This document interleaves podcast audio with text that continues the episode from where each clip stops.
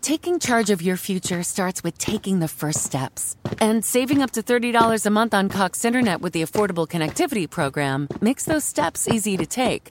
Whether they bring you to click upload on your first short film or join now for an online book club.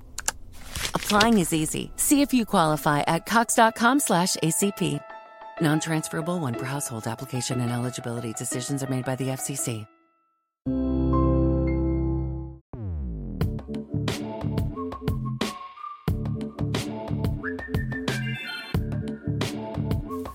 Saludos intrépidos. Este es el episodio 007, qué bonito, de un podcast donde tecnología, aeronáutica y astronáutica se unen para disfrute de su autor, arroba GER7, y espero que para el vuestro también. Si 4 kilobytes llevaron al hombre a la luna, imaginad lo que podemos hacer nosotros. Despeguemos. Y despeguemos con un episodio que, eh, vaya por delante, voy a grabar sin guion.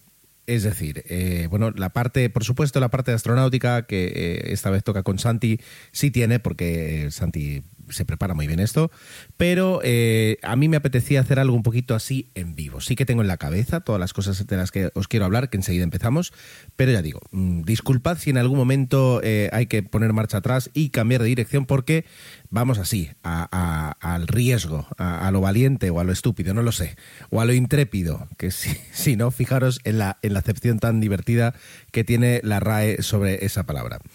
Eh, sin más dilación, comencemos.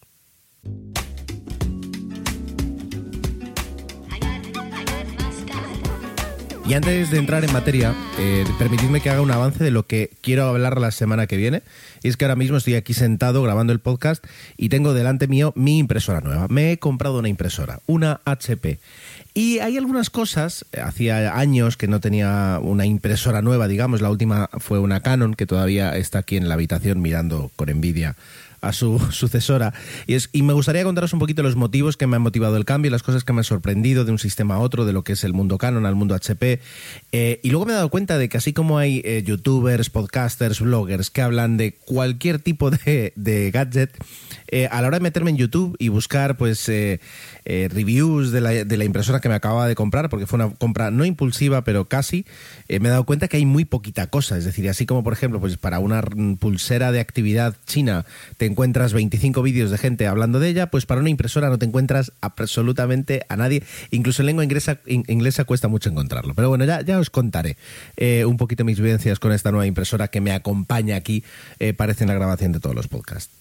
Em, entrando en materia ya, como decía, eh, os quería hablar de una noticia que me ha parecido muy relevante y es eh, pues el informe del comité eh, antimonopolios que hay en el Congreso de Estados Unidos acerca de las prácticas que llevan las cuatro grandes, las Big Tech.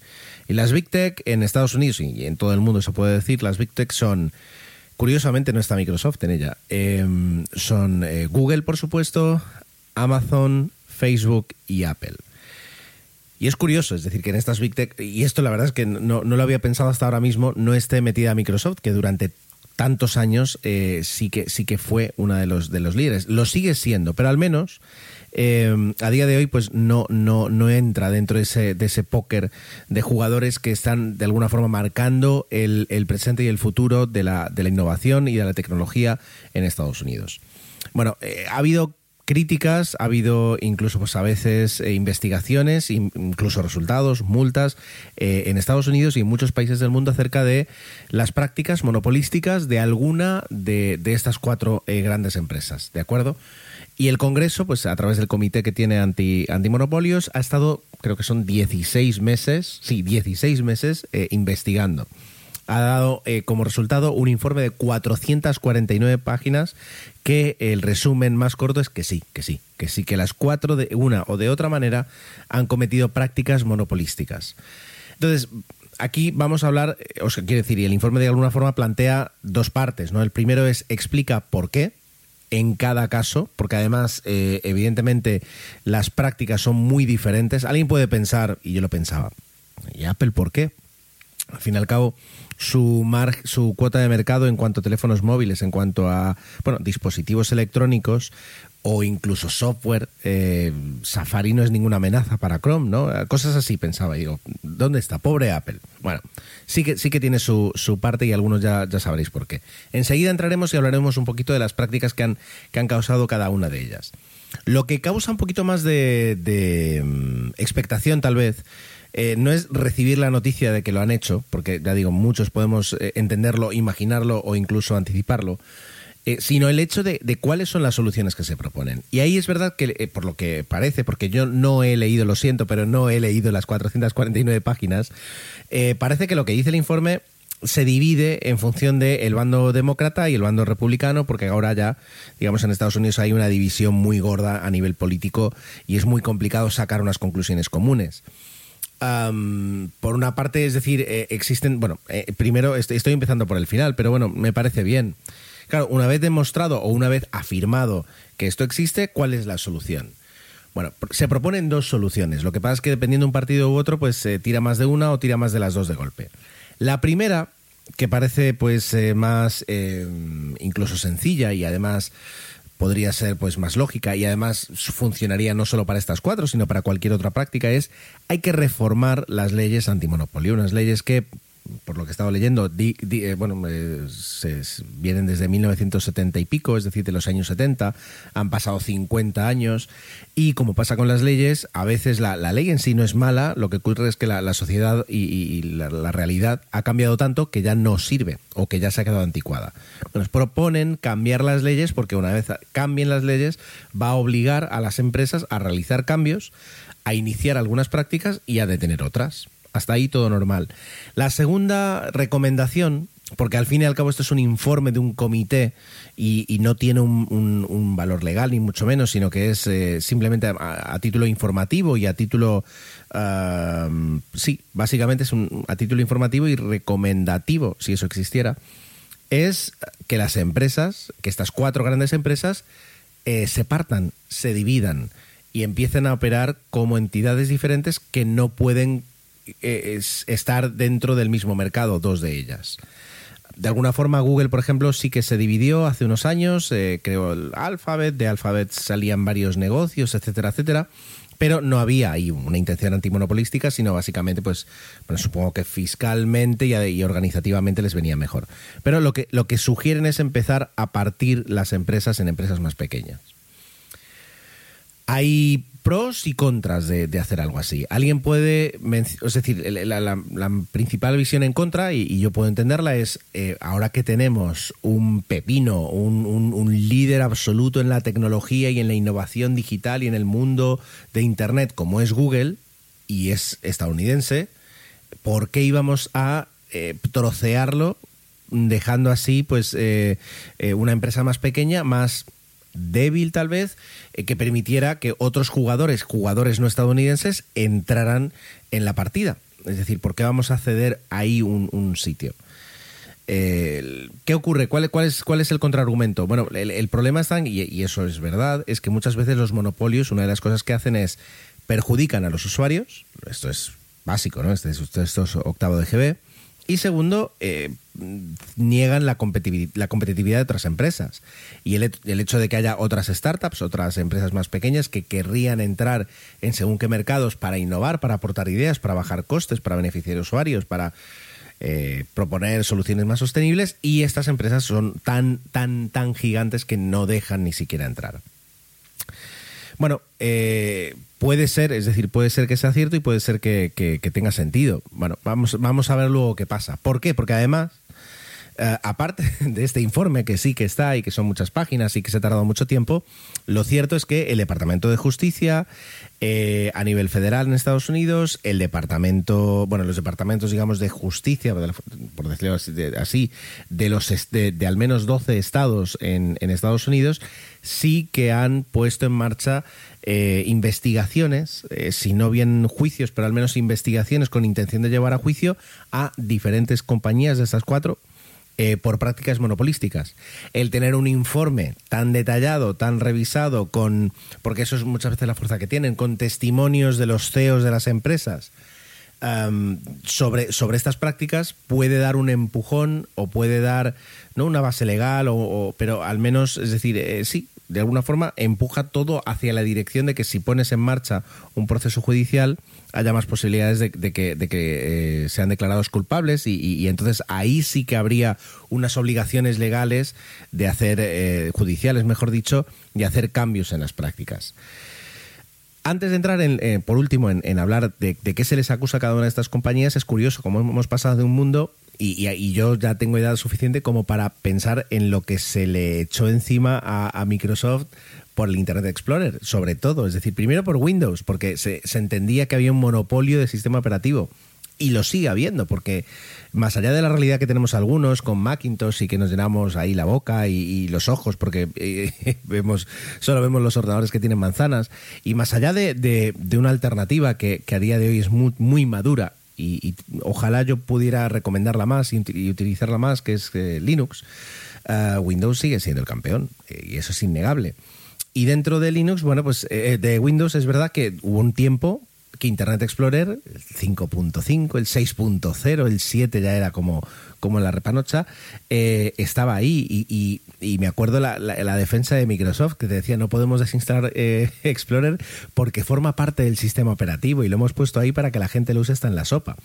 Qué mal tuvo que ir este, este navegador web para que al final la gente decidiera utilizar otro a pesar de que eh, creo que fue en Windows en Windows XP no en Windows Millennium que te lo comías eh, sí o sí, incluso para abrir una carpeta. Es decir, se abría Internet Explorer para mostrarte los resultados de una carpeta. Era, era brutal.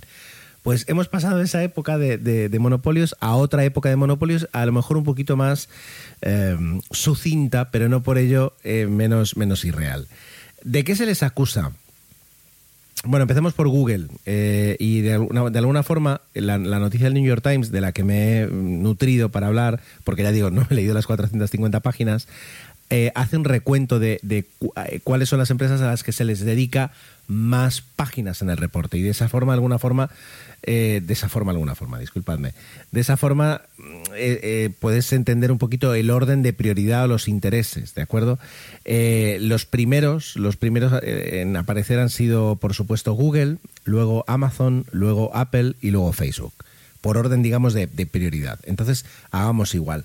A Google se le acusa de dos tipos de monopolio. Un monopolio en, la, en los resultados de búsqueda y un monopolio en la publicidad en la búsqueda. En cuanto a los resultados de búsqueda, el monopolio está en, el que antepone sus propios servicios, sus propios eh, servicios a los servicios de los demás cuando alguien busca un correo.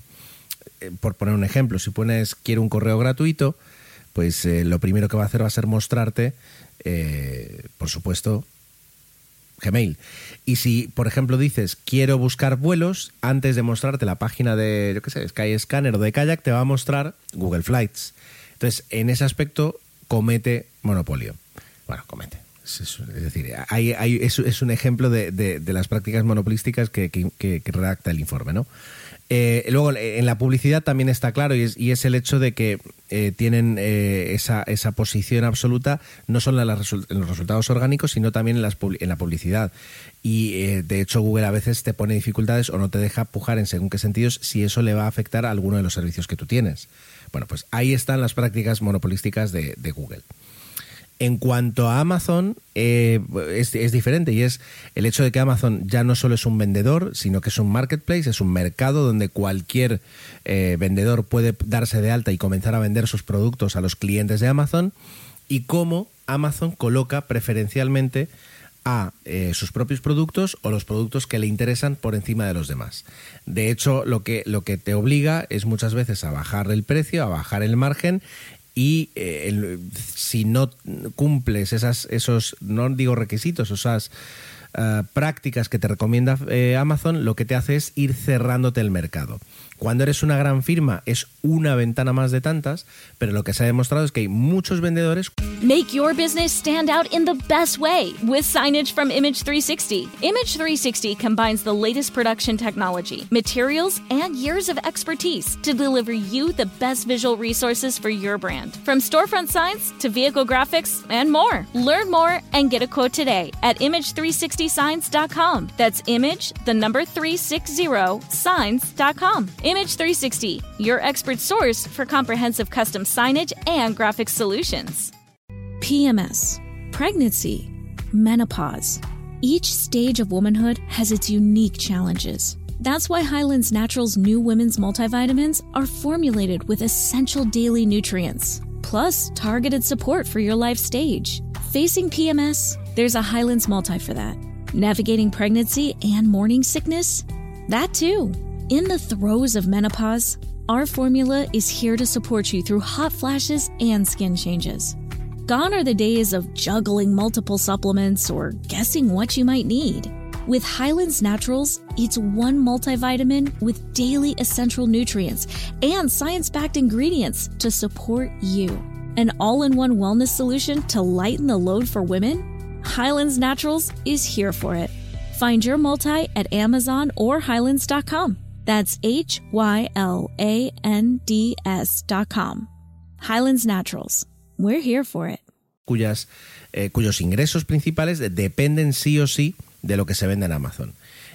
Y en ese aspecto Amazon abre y cierra la puerta del mercado en función eh, de, de, sus propios intereses. Por tanto, ejerce también una posición predominante eh, para vender los productos que, ellos, que, que Amazon hace o que incluso eh, le interesa. Por ejemplo, si buscas altavoces inteligentes, te va a mostrar siempre primero los eco antes que los de otra empresa. ¿Vale? Y eso es básicamente las prácticas monopolísticas de, Amazon. A Apple, bueno, a Apple lo tienen pillado por la App Store, por el 30% de comisión que se lleva eh, en la App Store. Yo recuerdo, a ver, iba a decir haber estado ahí, no estuve ahí, ¿no? Pero ver la keynote o seguir la keynote en la que se explicaba cuando se presenta la App Store, estamos hablando del año 2008, y, lo que dice Steve Jobs es que, claro, es decir, que mm, como los, los, programadores solo tienen que hacer la aplicación y enviársela a Apple y Apple se encarga de absolutamente todo lo demás, pues Apple te cobra el 30% del precio que tú le cobres al, al usuario. Eh, lo que ocurre es que eso se suponía que era todo para pequeños, mmm, pequeños creadores de aplicaciones, pero luego entran los grandes que tienen infraestructura como para poder manejar muchas más cosas de las que maneja Apple en su App Store y sin embargo la comisión es la misma.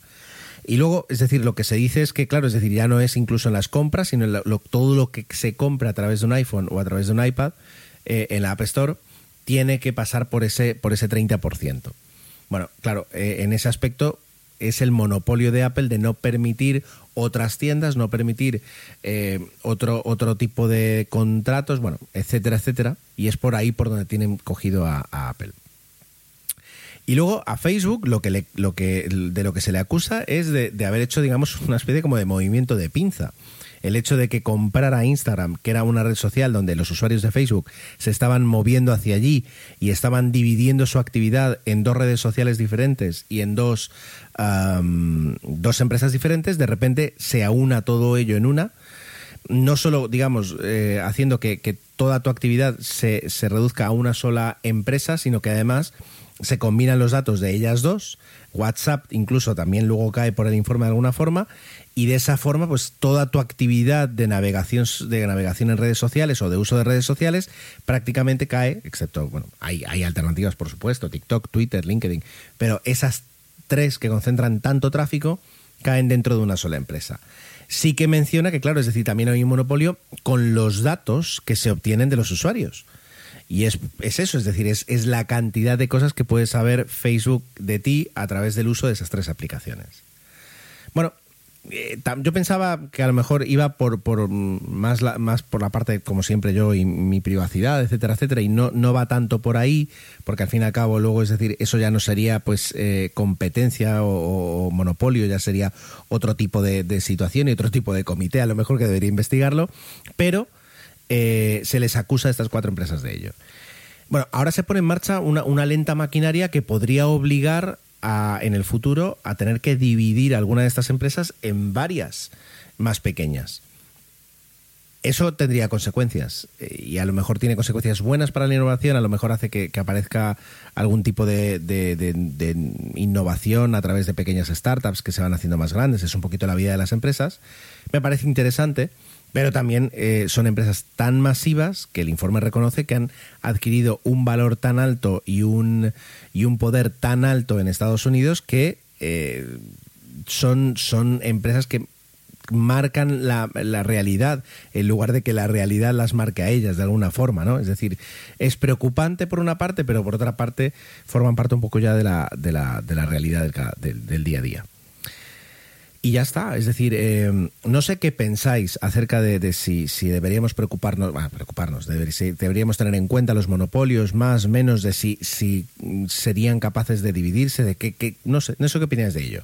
Como siempre, luego al final del podcast hablaremos de los medios de contacto y eso espero ahí para iniciar debates y para luego traer esos comentarios y hacer algo muy bonito que hacía yo en 00, que hacíamos con Tomeo en 00, que era la de al final ponernos a, a debatir un poquito con los comentarios que nos enviéis.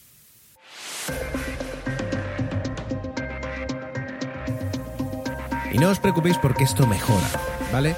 Eh, y vamos a seguir hablando de monopolios. Y, a raíz de, pues, de la primera noticia de, de las tecnológicas, se me ocurrió hablar un poquito de cómo a veces los monopolios, los fallos que cometen esos monopolios, eh, llevan a la innovación y llevan, sin, sin prácticamente tener que hacer nada, a la destrucción de esos monopolios. Hoy os quería contar un poquito la historia del, DC-3, del avión DC-3. Para algunos, algunos no lo habréis eh, escuchado en vuestra vida, otros lo tendréis ya en la cabeza, eh, tendréis imágenes, despegues, puestas en marcha de los motores. Vamos, vamos a empezar, digamos, de, cero. Eh, el DC-3 es un avión que todas las personas de mi generación, es decir, de los principios de los años 80 o finales de los 70, si, me, si, si cabe, conoceréis porque cada vez que apareció un avión en el equipo A, ese avión era un DC-3. Espero que lo tengáis ya más o menos mentalizado. Dos alas, evidentemente, eh, una cada lado, con, motores de hélices, eh, con ruedas triciclo, es decir, dos, ruedas, dos ruedas grandes que bajan de las alas y una rueda pequeña atrás, una cabina así con un morro muy particular, una puerta grande desde donde saltan paracaídas o tiran cosas. Espero que más o menos lo tengáis en mente nadie me lo ha pedido, pero si eh, una vez confeccioné yo mentalmente, hasta ese punto llego, una lista de cuáles son los cinco aviones que de alguna forma han cambiado la aviación para siempre, ¿vale? Eh, han marcado la aviación comercial, mejor dicho, la aviación comercial. Son, son los hitos, ¿no?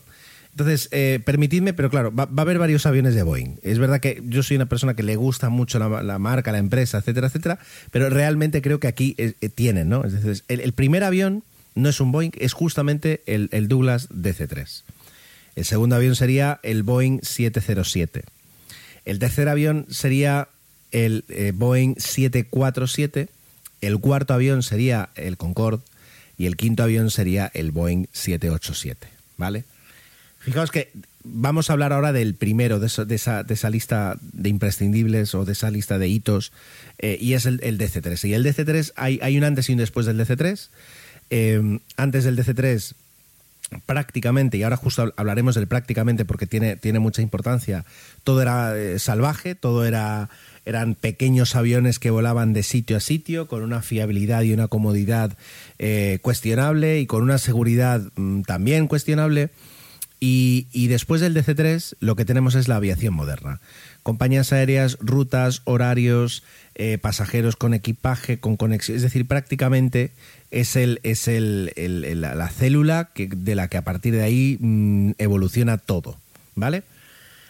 Pero vamos a hablar un poquito del origen de ese avión. ¿Vale? Y para eso nos tenemos que remontar a Boeing, a William Boeing, a un señor que en Seattle eh, de repente se fascina por la aviación, se pone a construir aviones, eh, crea una empresa, le va decentemente bien, va haciendo cada vez más aviones y cuando eh, se da cuenta de que puede competir en un mercado que además era un mercado que estaba subsidiado por parte del gobierno de los Estados Unidos, que era el correo aéreo, pues empieza a crear algunos aviones para transportar él mismo el correo. No, él, bueno, a veces sí, él voló algún, algún vuelo, pero empieza a contratar pilotos y se da cuenta de que ya no solo puede contratar aviones, sino que puede tener una pequeña compañía de transporte de correo.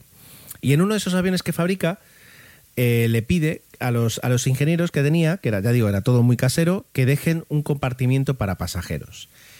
Y poco a poco empieza, y, y el gobierno le deja, aparte de mover correo, que se sienten pasajeros. Pasajeros que iban, evidentemente, súper incómodos, pero hace que en Estados Unidos la gente eh, admita o, visualice que puede volar, que puede comprar un billete y ir de un sitio a otro en un avión, junto con sacas de correo, pero en un avión.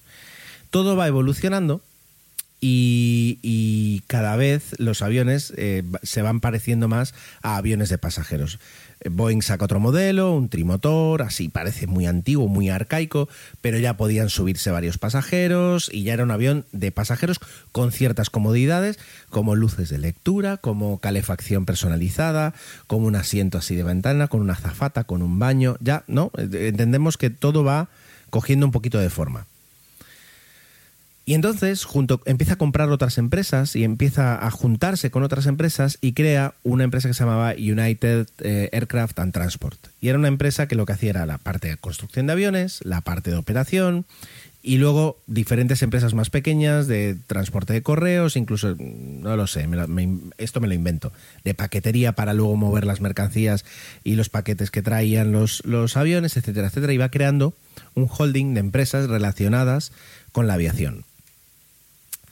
Y entonces Boeing decide apostar, dar un paso más y presenta un modelo realmente revolucionario. Y es el Boeing 247. A lo mejor algún día podríamos hablar de él. El Boeing 247 eh, es, es el, precursor de, todo lo demás. Y, ya digo, estamos hablando del Douglas DC-3, pero no, no habría Douglas DC-3 si no estuviéramos antes el Boeing 247 yo sé que eh, me estoy yendo muy denso y que estoy hablando de, cosas muy arcaicas que, a lo mejor muchos no tenéis en mente, pero realmente estamos eh, en esos años en los que luego, hoy, el día de mañana, cuando voléis y os metáis en un avión, eh, la experiencia que vais a tener está dictada por lo que pasó hace 80 años atrás y pasó en estos momentos y por este tipo de cosas. Y a mí me parece eso alucinante. De hecho, antes estaba pensando que daría para un podcast entero que se llamara Precursores. Si alguien tiene la idea o el tiempo, que se ponga. Y es que a veces nos quedamos con, los productos, los servicios, las invenciones, las cosas que, marcaron y cambiaron la historia, pero cuando luego te, te, sumerges y empiezas a estudiar por qué se creó, te das cuenta que hay un precursor claro, un precursor clave que tiene tanta importancia como la propia invención o como el propio avance del que estás, del que estás eh, eh, conociendo más. ¿no? Y, y, aquí el precursor del DC-3, que cambiaría la industria de la aviación, es el Boeing 247. Un avión que era en aquella época muy rápido, que transportaba a 10 pasajeros con una comodidad eh, que nunca antes se había visto y que además eh, tenía tren de, tren de aterrizaje retráctil, que, que, se escondía el tren de aterrizaje, lo cual para aquella época era alucinante, eso le permitía ir más rápido, consumir menos, y además todo el fuselaje era de aluminio en algo que ahora mismo podríamos ver como, como un fuselaje moderno comparado con aviones que dirías yo ahí no me subo. Bueno, pues aquí ya tenías un, fuselaje, las alas no tenían listones eh, diagonales que las sujetaran, no, es decir, era la forma de un avión moderno. Claro, que hizo que todo lo que todo lo demás pareciera antiguo, pareciera viejo y pareciera inseguro. Por tanto, Boeing se pone a fabricar modelos 247 uno detrás de otro. Y en, el consejo de administración de esta empresa se decide que eh, los dos años o los tres años, eh, no tengo el dato preciso, de fabricación de este avión, todos los aviones sean para la compañía United, que es la compañía, la, aerolínea de esta gran empresa. Cuando llega un competidor, que era la TUA, que quebró en 2004, creo, Transworld Airlines, cuando llega la TUA y dice, oye, yo también quiero este avión tuyo revolucionario, ¿Qué le dice Boeing? Le dice, pues te vas a tener que esperar hasta dentro de unos años, porque ahora mismo solo le estamos dando este avión a nuestra propia compañía aérea. Eh, bueno, pues se, se, pilla un rebote, como entenderéis, monumental y dice, yo no me puedo quedar parado porque lo que tengo ahora, los aviones que tengo ahora, son carracas compradas con, el modelo 247 y si, si me quedo esperando tres o cuatro años hasta que ya pueda operar una flota decente, mi compañía se habrá ido a pique porque nadie querrá volar conmigo.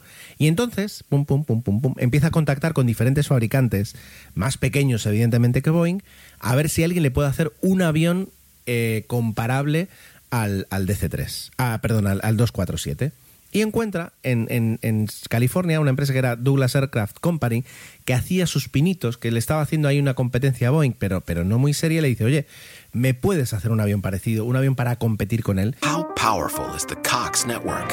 So powerful that one day the internet will let your doctor perform miracles from thousands of miles away. Connecting to remote operating room. Giving a whole new meaning to the term house call. Operation complete.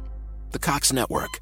With gig speeds everywhere, it's internet built for tomorrow, today. Cox, bringing us closer. In Cox serviceable areas, speeds vary and are not guaranteed. Cox terms apply, other restrictions may apply.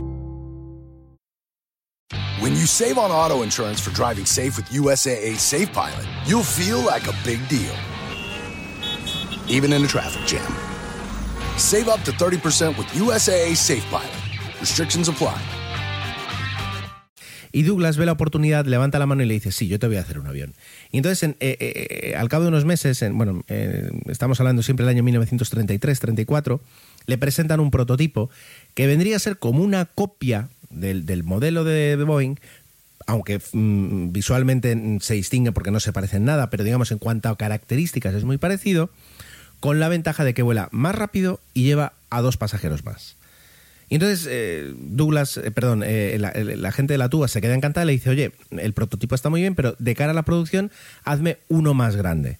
Entonces el primero es el DC1, Douglas Commercial 1, y del que se empieza a fabricar es el 2. Y el 2 ya son 14 pasajeros, que comparados con los 10 que tenía el Boeing, pues ya eran 40% más de capacidad y eh, más amplitud y más seguridad y además el avión estaba a la vanguardia en cuanto a sistemas técnicos, en cuanto a soluciones, eh, eh, soluciones de, ingeniería, etcétera, etcétera. El avión era una pasada y entonces empiezan a vender uno detrás de otro. Uno detrás de otro no. Al cabo de unos años, el Boeing 247 ya no existía, es decir, se había quedado barrido y solo volaban en el cielo. El 90% del, del transporte comercial de pasajeros en Estados Unidos era operado por aviones DC-2 o DC-3. ¿El DC-3 de dónde sale? El DC-3 sale de que American Airlines, que era otra de las grandes compañías de, entonces y de ahora porque sigue existiendo, toca la puerta de Douglas y le dice, nos encanta tu DC-2, pero nosotros tenemos un avión que queremos jubilar porque se ha quedado anticuado eh, para hacer vuelos con camas, porque en aquella época, y es alucinante, ahora tenemos una clase business donde tú te puedes reclinar y que tu asiento se convierta en cama, pero hace 80 mm, años ya existía eso y era que los aviones que volaban por la noche se montaban una especie como de literas y los pasajeros se subían a la litera. Que yo supiera, que yo sepa, no había en aquella época eh, eh, cinturones de seguridad en en esas literas. O sea que más vale que el avión no se moviera porque si no te podías caer al suelo. Eh, y entonces Douglas lo que hace es alargar más, cambia los motores, motores más potentes, alarga el fuselaje y eh, puedes hacer ese viaje en literas. Pero si le pones asientos y lo vendes para solo asientos, tienes 21 pasajeros. Y 21 pasajeros en un mundo donde tres años antes 10 era lo normal, eh, es un superventas. Es decir, con muy poco consumo más, estás consiguiendo viajar, meter al doble de pasajeros con una comodidad nunca antes vista, porque entonces ya es una cabina moderna, aislamiento acústico, es de con todo lo que se podía esperar en aquella época, eh, y entonces el avión vende y funciona genial. ¿Dónde está, el, dónde, dónde está el, el, hito que marca el cambio total del DC-3 y que lo hace el rey de los cielos durante las siguientes décadas? Pues que eh, Douglas, que también sabía, se había metido en el, en el bolsillo a las fuerzas aéreas de, Estados Unidos, consigue el contrato para que eh, el DC-3, la versión militar, que es con una puerta más grande de carga, que es el, Douglas, eh, perdón, el C-47, que es el código de la Fuerza Aérea, consigue un contrato para fabricar miles de aviones de carga, no de, bueno, de pasajeros también, de militares y de, y de transportes, eh, que se utilizaría en la, segunda, la Segunda Guerra Mundial. Y aquí estamos hablando que como Douglas T-47 eh, hablamos de miles fabricados, o sea, miles. Aviones que durante unos años vuelan para arriba y para abajo. Y cuando termina, la, cuando termina la guerra, ¿qué es lo que ocurre? Pues ocurren dos cosas. Que de repente tienes un stock brutal de aviones que han volado relativamente poco y les queda muchísima vida por delante, los tienes ahí aparcados, y un montón de eh, pilotos que han volado esos aviones y que ahora han vuelto de la guerra y no tienen trabajo. Entonces, eso significa que hay un crecimiento mm, potencial enorme para todas las compañías aéreas que pueden adquirir a precios de ganga aviones, pueden contratar muy fácilmente pilotos que ya han volado ese avión, Encima, eh, si necesitas repuestos, tienes los que quieras porque se han hecho tantos aviones que vas a tener repuestos durante décadas. Lo tienes todo para empezar a crecer. Y Boeing ha perdido esa oportunidad por, un, por, por ejercer el monopolio y por, pensar que ese modelo, el modelo 247, entregándoselo a su propia compañía aérea, eh, pues eh, era, era la, acción comercial más inteligente. Y a la vista está que a la larga no lo fue. Sí, es verdad que luego, 60 eh, años después casi, Boeing compra lo, que, lo que era Douglas, que ya se había fusionado, era McDonnell Douglas, y al final Boeing termina comiéndose a Douglas 60 años después. Pero, y hablaremos de eso un día, al final incluso eh, Douglas desde, desde, desde la tumba prácticamente consigue pinchar y clavarle un puñal a Boeing de, forma que incluso lo que le está pasando a día de hoy, en el año 2020, viene de esa compra y de esa fusión que se realiza hace 23 años, en 1997. Como veis, eh, incluso el mundo de la aviación y de los fabricantes, sobre todo en Estados Unidos, donde hay tanta historia de fabricantes y tantas fusiones, eh, se puede contar a, ritmo de culebrón y sigue siendo muy interesante. Eh, bueno, en Europa también, porque en, tanto en Francia como en Reino Unido también hubo fusiones y mezclas brutales. Pero aquí, eh, eh, al menos lo que yo conozco, es muy interesante. bueno, mm, aún así, el protagonista de la historia es, sobre todo, aparte del Boeing 247, sobre todo ese Douglas DC-3 que podéis buscar ahora en Google Imágenes y, enseguida vais a reconocer la figura, porque es un avión que quiero que sepáis que sigue volando hasta ahora, que estuvimos hablando hace un par de podcasts de él y que tiene todas las papeletas para convertirse en el primer avión que 100 años después de su primer vuelo sigue operando comercialmente, no en shows y festivales y restaurados, sino comercialmente en, la, historia de la aviación comercial. Lo cual lo hace, ya digo, un hito eh, que cambia para siempre la historia de la aviación comercial. Y como ya me he repetido bastante, vámonos con Santi y, y vamos a refrescarnos con, sus, con los cohetes de los que hablamos hoy.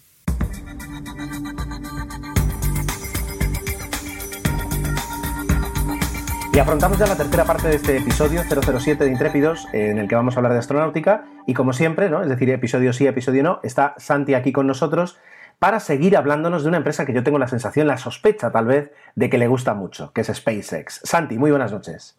Muy buenas noches, tardes, días, lo que sea. Hola, intrépidas e intrépidos. Hola, Ger. Pues sí, sí, me gusta mucho SpaceX, eh, pero bueno, ya sacaremos otros temas más adelante, ya cuando nos cansemos de SpaceX, que hay mucho por contar. Por supuesto, es verdad que a lo mejor, y, yo creo que eh, uniendo tu pasión por SpaceX con, el inicio del podcast, tenía sentido hablar de esta empresa porque ah, es de los nombres más protagonistas a día de hoy en la industria aeroespacial.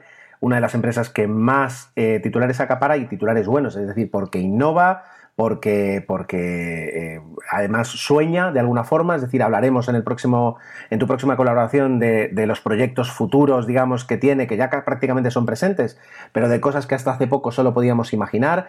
Eh, es una empresa de la cual eh, merece hablar y hemos hablado ya pues un poquito del presente, de tanto del, del, cohete actual, que es el Falcon 9, como de las cápsulas Dragon, y ahora vamos a irnos un poquito hacia los lados, es decir, hacia el pasado y también un poco hacia ese otro cohete del que no hemos hablado, pero que también nos gusta mucho. Así que cuéntanos eh, eh, eso, es decir, eh, ¿de dónde sale? Además, mucha gente, mucha gente no, mucha gente no, pero alguna gente puede relacionar y tiene que relacionar SpaceX con el nombre de Elon Musk, que es una figura pública, que tiene un punto de excentricidad y un punto de genialidad. Entonces, cuéntanos, ¿de dónde sale SpaceX? Pues SpaceX sale de la venta de PayPal a eBay. Em, PayPal eh, se cofundó por Elon Musk. Al vender las acciones que tenía este señor al gigante de venta online, se embolsó 180 millones de dólares. Y en lugar de gastárselo en fiestas, que algunas supongo que se gastó, tenía una idea muy clara y era que quería invertir en una compañía aeroespacial. Su idea inicial era enviar una serie de, llamémoslo aterrizadores, eh, con unos cohetes hasta Marte y ahí llevar a cabo una serie de experimentos. Pero claro, el tema es que le faltaban los cohetes, lo más importante. Entonces de ahí salió el tema de SpaceX. A mí, eh, cuenta, a, lo mejor me equivoco, pero eh, tenía, había leído, había escuchado alguna parte que cuando fue a hacer algo, a pedir que pues que quería él lanzar algo y le dijeron, ¿tú quién eres? ¿no? Y dijo, bueno, yo pues soy un millonario, que he vendido PayPal, bueno, lo que sea, ¿no? Pero le dijeron, bueno, pero tú qué, qué, qué tienes? ¿no? Dijo, no, yo tengo una idea, etcétera, etcétera. Y prácticamente como que se rieron en su cara. Correcto, sí, cuando se fue a Rusia. Los rusos se rieron en su cara. Mm, ahí quería comprar misiles de balísticos intercontinentales tipo ICBM, sin las cabezas nucleares, por supuesto. Después de, la desaparición de la Unión Soviética, había misiles pues, para parar un tren en la, ex Unión Soviética, en lo que es Rusia. Pero aún así se rieron de él. Él iba con los millones debajo de la mano, pero no, no se lo tomaron en serio. Y vuelta, de vuelta a casa, cabreado como una mona, decidió crear la Space Exploration Technologies o SpaceX. De acuerdo, entonces eh, eso, es decir, con, el dinero que tiene de PayPal, eh, con una idea inicial, que, yo creo que además al final pues no, se ha llegado a completar nunca esa, idea de, lanzar un aterrizador a, Marte. Bueno, no se ha llegado a completar todavía, ¿no? Por ahora. Eh, por ahora. Pues con todo eso monta una empresa y ¿Cuál es, es decir, eh, cómo lo hace? Es decir, ¿qué, es lo, ¿qué es lo que hace para poner en marcha SpaceX y cuál es el primer gran proyecto que tiene? Empieza con 100 millones de dólares, de los 180. No, ojo, eh, no está mal, ¿eh? Eso me recuerda al episodio de, IT Crowd, eh, en el que el dueño de la empresa dice, cuando empecé mi empresa solo tenía dos cosas, un sueño y 5 millones de libras. Pues me, gusta lo de una inversión inicial de 100 millones de dólares. Empieza 100 millones, casi nada. Eso sí, eh, vale la pena mencionar que se había gastado varios millones en un McLaren F1 y lo que le sobró le sirvió para fundar la compañía SpaceX. Tenía dos ideas muy claras, eh, basar la tecnología en la reutilización para abaratar costes y Marte como meta final, digamos, de todo lo que es el proceso de evolución de la compañía. Muy importante decir que la compañía es una, era y es una compañía de integración vertical, donde los ingenieros, diseñadores, técnicos y hasta la dirección compartían el mismo espacio de trabajo. Empezaron en un almacén eh, situado en el segundo, en California, pero pronto se les quedó corto. Entonces ya más adelante ya digamos que se mudaron a otra a otro a otros eh, instalaciones. Eso, instalaciones, no me sé el nombre y ahí ya fueron creciendo bastante. Vale, em, partamos, partamos de la base de que es decir, eh, pues para, montar una empresa aeroespacial necesitas ya no solo mm, unas simples instalaciones, sino que además vas a necesitar eh, transporte, vas a necesitar un sitio donde lanzar los cohetes, es decir, es, muchísimo más complicado a la hora de, hacerlo. Pero claro, el hecho de que sea una integración, o sea, que, que trabaje con, una gran integración vertical, y yo quería hacer hincapié en esto, eh, la diferencia de las otras grandes empresas que puede haber en Estados Unidos del sector, como, eh, y aquí lo pone tu guion fantástico, Lockheed Martin, Boeing o Northrop Grumman. Algún, y, yo creo que esto da para un podcast que preparemos, es decir, para, una de tus colaboraciones. Porque eh, Boeing, Northrop, Northrop, Grumman y Lockheed Martin, estos tres, por ejemplo, gigantes, primero que son consolidaciones de consolidaciones, de fusiones, de adquisiciones, y, por tanto eso significa que en el, en el, fondo hay decenas de oficinas y decenas de, sectores. Y luego, por otra parte, eh, lo que supone es que, cuando lanzan un proyecto tienen que mantener ocupadas un montón de instalaciones en un montón de sitios diferentes de Estados Unidos, lo cual hace que todo sea, eh, se atomice prácticamente cualquier proyecto. Eso tiene unas ventajas, tiene unas ventajas, pero también tiene unos inconvenientes. Y en este aspecto, la filosofía de yo me lo guiso, yo me lo como de SpaceX, de momento les está dando unos resultados magníficos porque innovan de otra forma. Además les ha proporcionado muchísima velocidad de, evolución, porque si lo, si lo, comparas con estas compañías que has dicho, es imposible que en solo 18 años hubiesen podido llegar donde ha llegado SpaceX. Pero bueno, podríamos empezar hablando por el, por el Falcon 1, si te parece, el primer cohete de SpaceX. Yo reconozco que sé muy poquito de este cohete, así que todo lo que me cuentes prácticamente me lo vas a enseñar. Pues empecemos por el nombre. Eh, nombrado en honor a la nave más rápida de la galaxia de Star Wars. Ya sabéis, el halcón milenario. En inglés, Millennium Falcon. ¿Cómo es que hacía el, corredor de Kessler? La carrera, la carrera Kessel en menos de no sé si, que me perdonen los fans de Star Wars, en X para segundos. Cierto fallo también a la hora de la traducción. 14,6 o 12, algo así. No lo sé. Es muy por cierto, en la película solo, no sé si la has visto, pero en la película solo aparece, ¿no? Es decir, la escena donde... Eh, eh, Creo que es de las mejores escenas de la película. Sí, sí. Bueno, a mí, me gustó mucho. Da igual, eso, es otro podcast. Adelante, continúa, Santi, continúa. Volviendo al Falcon. Eh, pues el Falcon tenía dos etapas. La primera etapa estaba propulsada incluso por el mismo motor que utiliza el Falcon 9 actualmente, el Merlin. Este motor es una joya. Quema oxígeno y queroseno. Que lo ha desarrollado también SpaceX. Cosa Correcto. Que, que no todas las... Es decir, muchas empresas de hecho lo que hacen es comprar un motor de varios fabricantes de motores eh, de cohetes e integrarlo en su cohete. Es decir, el fabricarlo ellos mismos eh, es, como un poquito, permíteme el, el, símil, un poco lo que hace Apple. Es decir, el hecho de que fabrique todos sus componentes les da un control total y, y les permite exprimir cosas que de otra forma es mucho más complicado y depende de mucha más gente. Totalmente, totalmente. Además de abaratar muchísimo, sobre todo si tienes que hacer iteraciones, que es lo que hemos dicho que hace SpaceX, constantes iteraciones. Si tienes que mandar esto a un fabricante de motores, te va a cobrar lo que no está escrito. Vale, pues continúa, perdona, que te, he interrumpido. Pues eh, como te comentaba, el, el Merlin quema oxígeno y queroseno refinado, también conocido como RP1, y en este caso, este pequeño cohete podía colocar en órbita baja hasta 670 kilos. Para probarlo, no podían hacerlo en Los Ángeles, evidentemente, por temas obvios. Entonces, lo que hicieron fue irse hasta la isla de Omelec, que está en las Islas Marshall, en medio del Pacífico, en unas instalaciones que tiene el, ejército americano y se las arrendó durante unos meses a, a la gente de SpaceX. Entonces, llevaron todo el equipo ahí y empezaron con el primer cohete, fallo. Segundo cohete, fallo. Tercer cohete, fallo. De hecho, el tercer cohete falló por muy poco, muy poco. Entonces ya la cuarta fue la vencida y el 28 de septiembre del 2008 el lanzador consiguió entrar en órbita. De esta manera se demostró que el diseño era sólido. Eh, vale la pena decir que fue la primera vez que una compañía privada conseguía entrar en órbita y eso marcó un antes y un después. Claro, y aquí a lo mejor, eh, permíteme que, especifique, que eh, el hecho de, es decir, el hecho de conseguir colocar un cohete en órbita eh, te diferencia, es decir, es, es eh, alguien puede decir, pero si de hecho el Falcon 1 como, como mm, solo, tuvo una misión, es decir, solo tuvo una solo, colocó un satélite en, su historia y ya pasaron del Falcon 1 al Falcon 9. Entonces, no es que luego pudieran aprovechar pues una evolución de este cohete, no, es que el aprendizaje de partir de cero a desarrollar un motor, a desarrollar un cohete y a ser conscientes que pueden ponerlo en órbita, eh, todo, es decir, aquí el, premio es el conocimiento, la experiencia. El know-how. Eso es lo que te va a permitir ahora eh, abordar otro proyecto y, resolver un montón de incógnitas que de otra forma hubiera sido totalmente imposible. Eso, eso, eso por una parte. Por otra, es que ya han probado el, cohete, el motor y el motor funciona.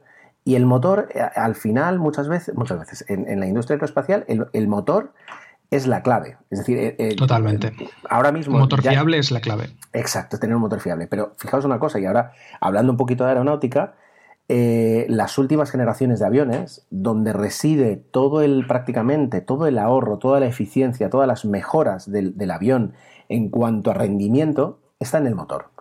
Porque al fin y al cabo, es decir, el, peso, el combustible, está ahí, no te lo puedes quitar, pero lo que hagas con él es lo que marca la diferencia. Y entonces el Falcon 1 demuestra que tienen un motor sólido con el que pueden mejorar y que tienen los conocimientos para conseguir colocar eh, satélites en órbita. Y lo que tú dices, es la primera empresa privada, privada, con capital 100% privado, que coloca un cohete en órbita.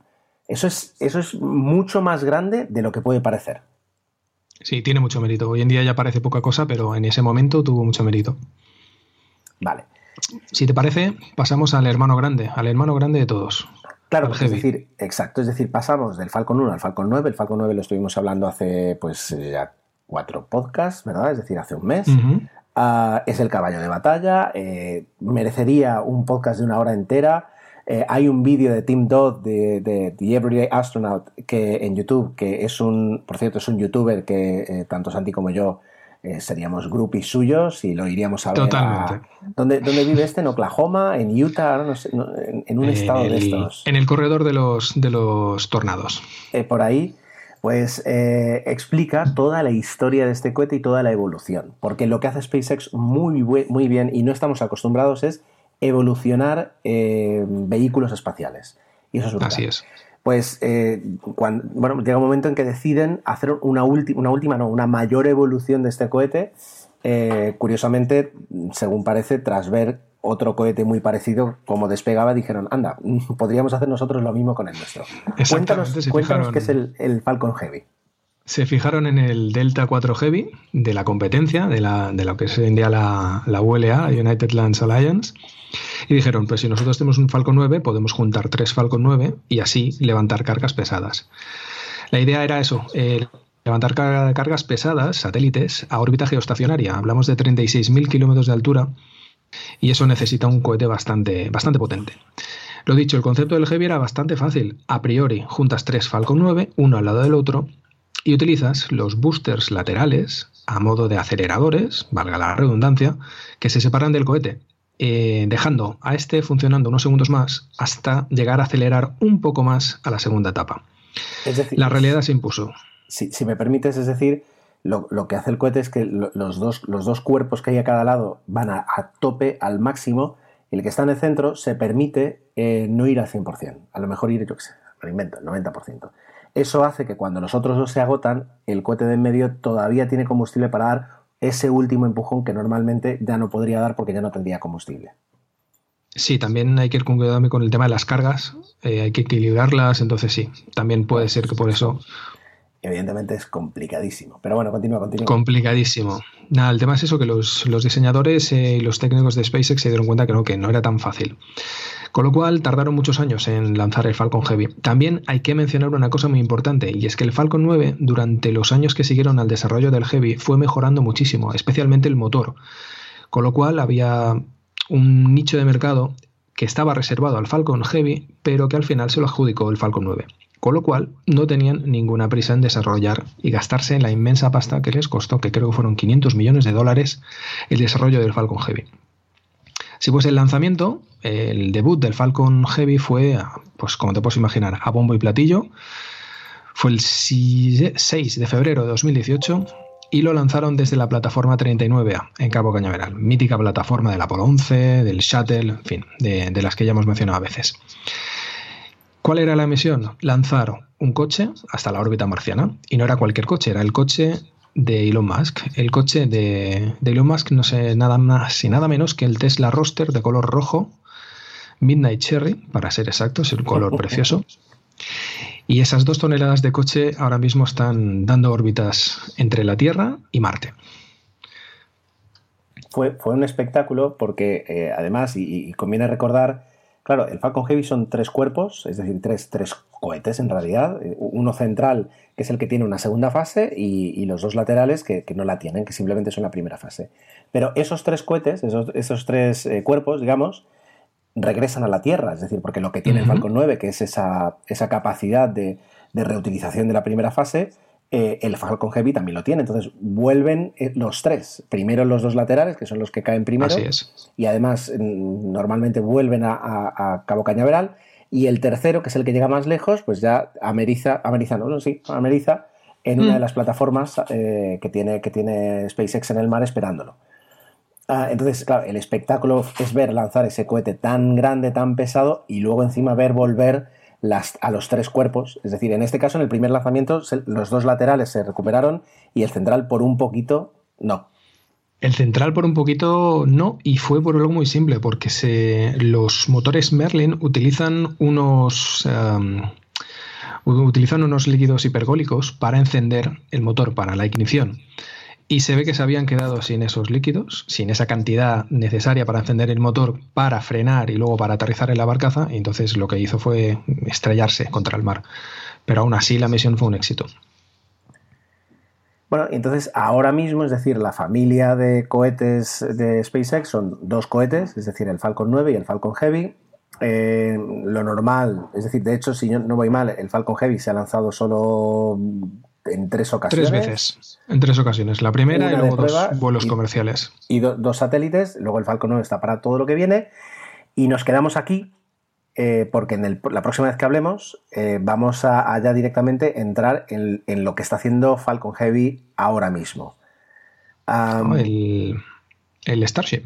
Es decir, exacto. Es decir, eh, lo, cual, lo cual vamos a tener que. bueno, a la hora de hacer el guion vas a tener que arreglártelas para comprimirlo en, en 15 minutos porque es terriblemente interesante y, realmente, yo antes lo estaba pensando mientras cenaba, eh, esto es lo que va a acercar a, las personas al espacio como nada lo ha hecho, porque lo que promete, es decir, más allá de que el proyecto, la ingeniería, es decir, todo eso está muy bien, pero lo que, lo que realmente va a aportar el, Falcon, el, Starship es una reducción brutal de costes. Eh, eh, hmm. Ir al espacio si todo sale bien, si este proyecto sale bien, que tiene que salir, digamos, va a ser más barato que nunca. Lo cual, cosas que antes no se podían ni plantear, eh, ahora sí va a ser posible. Eh, yo lo estaba pensando, digo, mm, a lo mejor, es verdad que a lo mejor se va de presupuesto, ¿no? Es decir, pero, pero nuestros hijos tal vez podrían eh, hacer una luna de miel en el espacio. Quiero decir. Por ejemplo. Eh, es verdad que, bueno, eh, así como hay gente que se va a un safari a Kenia y se gasta 25.000 euros en su viaje de novios y se lo pueden permitir, bueno, pues a lo mejor por esa cantidad te puedes ir mm, una semana o cinco días o tres días al espacio. estamos entrando en esto y no como estos proyectos tan raros que suenan a veces de empresas rocambolescas, sino mm, realmente de una empresa que tiene la historia que hemos contado hoy y que, aunque es muy mala, muy mala, muy mala con los plazos, Malísima. Es, malísima, es muy buena en cuanto que al final consigue lo que se propone.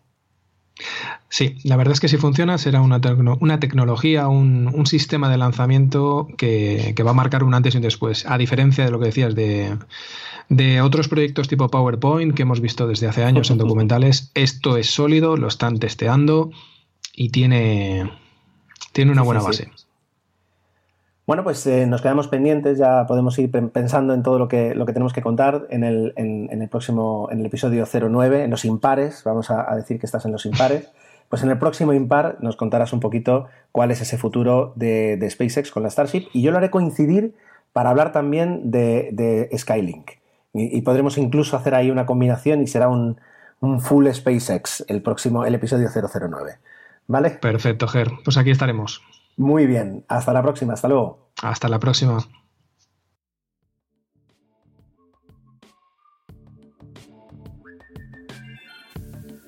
Y sí, y a respuesta de vuestras preguntas, efectivamente, me dejé el micro interno del ordenador eh, grabando la conversación de Skype en lugar de eh, el bueno, o al menos el que utilizo para el resto del podcast. Os pido disculpas por la calidad del audio, son cosas que me pasan mucho más eh, eh, habitualmente de lo que querría, pero bueno, eh, gracias por vuestra comprensión. Aparte de eso, nada más, esto es todo esta semana. Muchas gracias por el tiempo que habéis dedicado a escuchar este episodio y espero vuestros comentarios en emilcar.fm barra intrépidos, donde también podréis encontrar los medios de contacto y conocer los otros magníficos programas de la red. Hasta pronto.